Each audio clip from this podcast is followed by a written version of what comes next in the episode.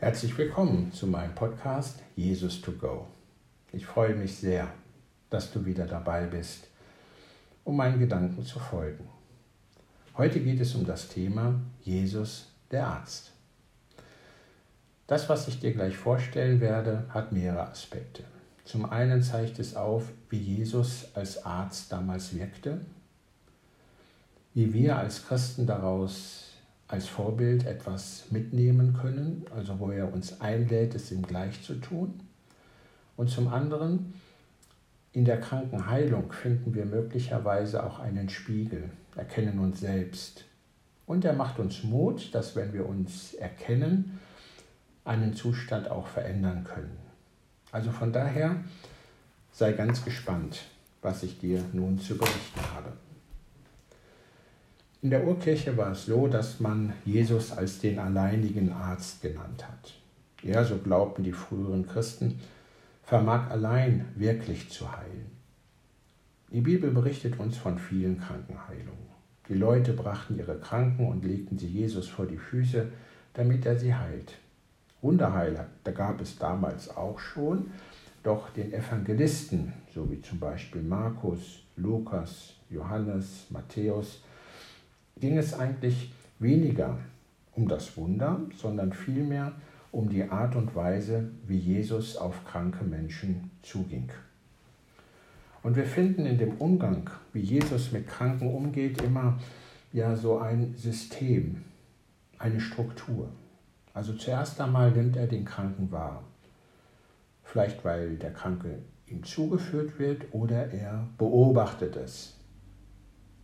Dann zeigt er immer Mitleid. Also Jesus ist uns ein großes Vorbild im Thema Mitleid. Es berührt sein Herz.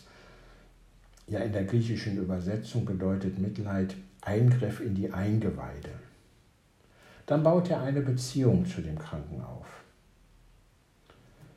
Er steht zu dem Kranken. Also er steht zu ihm heißt, er nimmt ihn ernst. Und dann fordert er aber auch den Kranken heraus, etwas zu tun, was im ersten Blick für den Kranken als etwas Unmögliches gilt. Also darin ist Jesus uns ein Vorbild.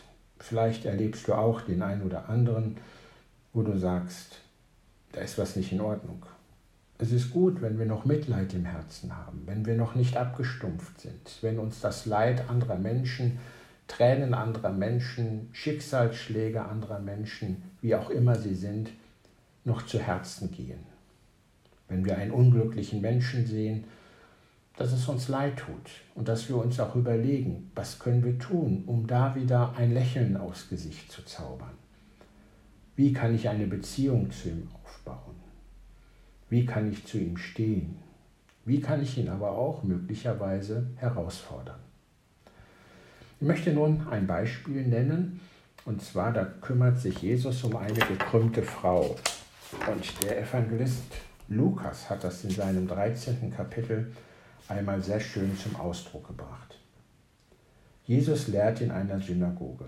Und siehe, da war eine Frau, die einen Geist der Krankheit hatte, 18 Jahre lang.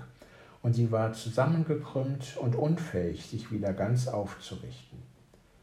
Als Jesus sie sah, rief er sie zu sich und sprach zu ihr, Frau, du bist losgebunden von deiner Krankheit, und er legte ihr die Hände auf. Und sie wurde mit einem Schlag aufgerichtet und pries Gott. Dieser seltsame Ausdruck Geist der Krankheit meint wohl, dass die Krankheit nicht rein körperlich war, sondern eine psychische Grundhaltung ausdrückt. Also die körperliche Krankheit zeigt den Geist, der die Frau bestimmt. Es ist ein Geist, der sie klein macht, sie krümmt und blockiert. Die Frau ist gekrümmt, weil sie von der Last des Lebens erdrückt wird, weil sie sich resigniert hängen lässt. Sie geht traurig und depressiv einher. Wer so zusammengekrümmt geht, wird depressiv. Sein Atem geht flach und sein Gesicht verliert seine ursprüngliche Schönheit. Der gekrümmte Rücken könnte auch auf ein nicht zugelassene Gefühle hinweisen. Manche tragen einen ganzen Rucksack voll eingeschnürter Gefühle mit sich herum. Sie brauch, missbrauchen ihren Rücken als Müllabladeplatz für die unterdrückten Emotionen. Sie leiden lieber an Rückenschmerzen, als mit ihren Gefühlen in Berührung zu kommen. Vielleicht ist die Frau auch unterdrückt worden, vielleicht hat man ihr das Rückgrat gebrochen. Sie ist unfähig, sich aus eigener Kraft aufzurichten. Sie kann nicht aufrecht gehen, sie kann nicht zu sich stehen. Sie kann nicht mehr nach oben sehen. Sie ist von ihrem Kontakt mit Gott abgeschnitten. Sie richtet ihren Blick nur noch auf den Boden, auf das Niedrige. Sie hat einen engen Horizont und sie hat ihre menschliche Würde, ihre Weite und Freiheit verloren. Das zum Krankheitsbild, zu einer möglichen Interpretation. Ob das so ist, wissen wir nicht. Aber Jesus hat so etwas hier nicht nur getan, um einen Kranken zu heilen, sondern um uns auch einen Spiegel vorzuhalten. Schau mal, erkennst du dich vielleicht darin wieder? Und dann geht es um die Zahl 18. Auch daraus lässt sich etwas nehmen. Man kann auch darin ja eine symbolische Zahl sehen. Zum Beispiel 10 ist die Zahl der Ganzheit.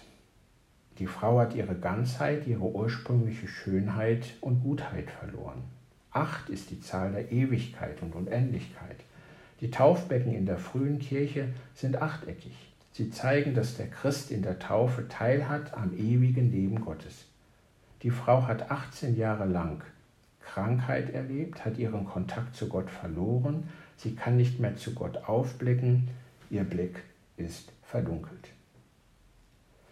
Und so mag es vielleicht die ein oder andere Krankheit sein, die in der Bibel beschrieben wird, wie zum Beispiel Aussatz, ein Bild, dass man sich selbst nicht ausstehen kann, dass man sich selbst ablehnt zum Beispiel, oder auch Blindheit, ne, wo man halt die Augen verschließt, oder auch der Taubstumme.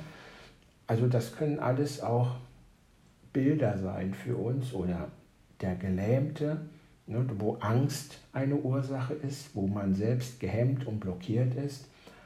Also aus diesen ganzen Krankheitsbildern, wenn, sie, wenn wir sie einmal in den Evangelien nachlesen, können wir sehr wohl, wenn wir wollen und wenn wir dazu bereit sind, auch einen Spiegel erkennen, in dem wir uns betrachten.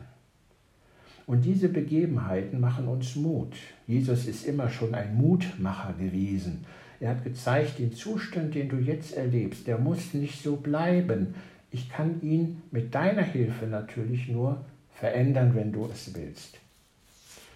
Und dann haben wir auch diese schöne Sache, dass er Jesus dieser Frau die Hand auflegt.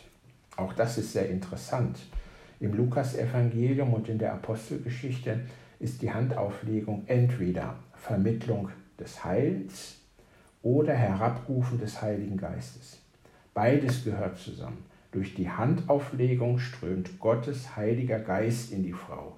Der Heilige Geist ist immer auch ein heilender Geist und er verkörpert die Kraft Gottes, die die Schwäche der Frau vertreibt.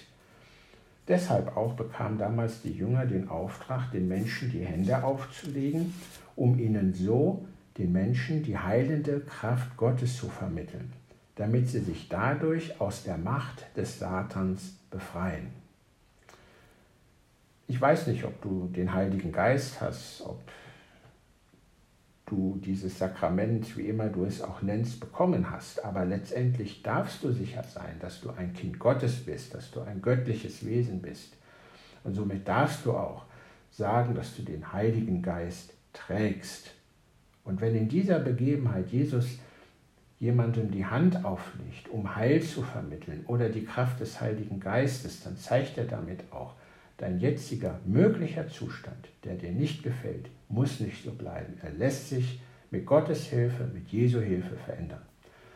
Ich kenne Menschen, die in schwierigen Situationen gelebt haben oder immer noch leben, aber dann berichten, wie wohltuend und wie kraftvoll es für sie war, in einen Gottesdienst zu gehen, Sündenvergebung zu erleben, Viele berichten davon, wie es sie befreit hat, wie aus einem gekrümmten Rücken wieder ein aufrichtiger Gang möglich war, zu wissen, wir sind die Sünden vergeben.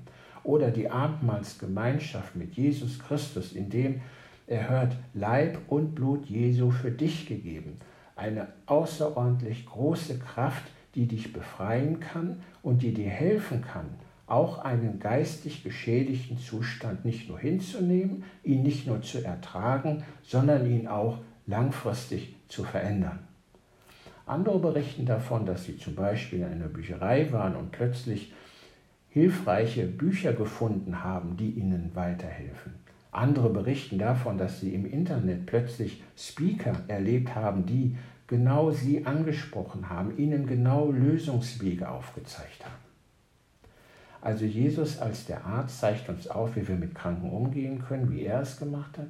Er zeigt Lösungsmöglichkeiten auf und fordert uns auf, gehe doch mit mir den Weg, nimm das, was dir vielleicht nicht gefällt, nicht einfach hin, sondern versuche es mit meiner Hilfe, mit Jesu Hilfe, mit Gottes Hilfe zu verändern. Ja, das war mein heutiger Impuls für dich. Danke, dass du zugehört hast. Ich freue mich auf die nächste Begegnung mit dir. Und ich freue mich natürlich auch, wenn du mir ein Feedback gibst. Ich wünsche dir noch einen schönen Tag. Alles Gute für dich. Bis dann.